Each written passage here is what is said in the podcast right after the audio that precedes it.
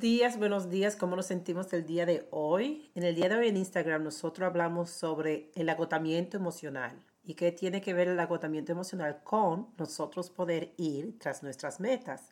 Fácil. Usualmente cuando yo le estoy dando coaching a personas y las personas están lidiando con un problema de metas, hay algo que siempre sale en nuestras conversaciones. Y es la idea de que no tomamos acción, no tomamos el primer paso para nuestras metas porque nos sentimos cansados. Nos sentimos cansados, sí, está todo aquí frente a mí, pero me siento cansado y no me quiero parar.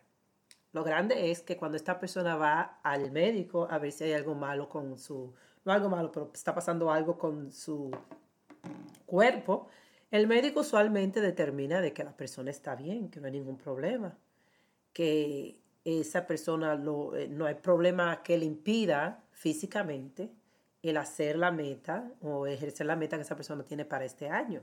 Entonces, ¿qué es lo que está pasando? Esa persona usualmente lo que tiene es un agotamiento emocional. Y agotamiento emocional pasa porque usamos nuestra energía tanto durante los días, las horas, la semana, atendiendo a los problemas emocionales de otra persona, que nuestra energía se disminuye.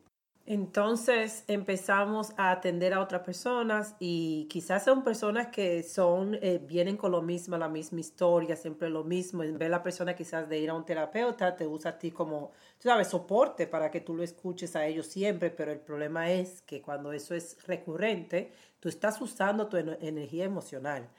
Eh, otra cosa que puede estar pasando es que el lugar donde tú estás no te motiva. El lugar donde tú estás no te motiva. Y no estoy diciendo que tú puedes estar en cualquier lugar y lo que tú tienes que encontrar es motivación interna. Sí, entiendo. Y algunas veces ni siquiera es motivación, es disciplina. Es, ya eso otro video, otro audio que tengo que hacer.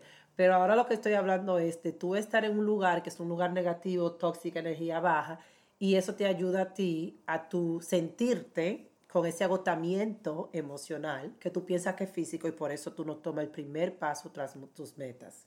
Pero es el autojuicio, cuando nosotros nos juzgamos bastante, cada vez que tomamos un paso, cada vez que hacemos algo mal, cada vez que perdemos algo y siempre nos estamos juzgando, llamando un nombre, diciéndonos a nosotros que no podemos, que somos vagas, eso también nos baja la energía emocional porque en el momento que nos estamos juzgando nos sentimos mal.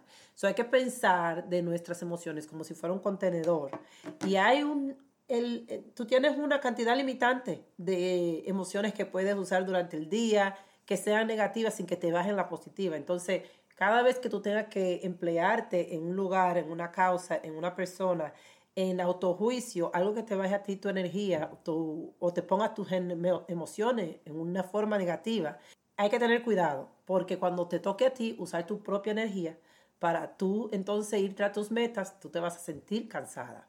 No cansada físicamente, agobiada y cansada, agotada emocionalmente. Este fue mi mensaje del día de hoy. Nos vemos mañana con otro mensajito de superación personal de a dónde tú vives. Mi Instagram es arroba profcapellán y espero que te haya gustado. Comparte el audio y nos vemos en la próxima.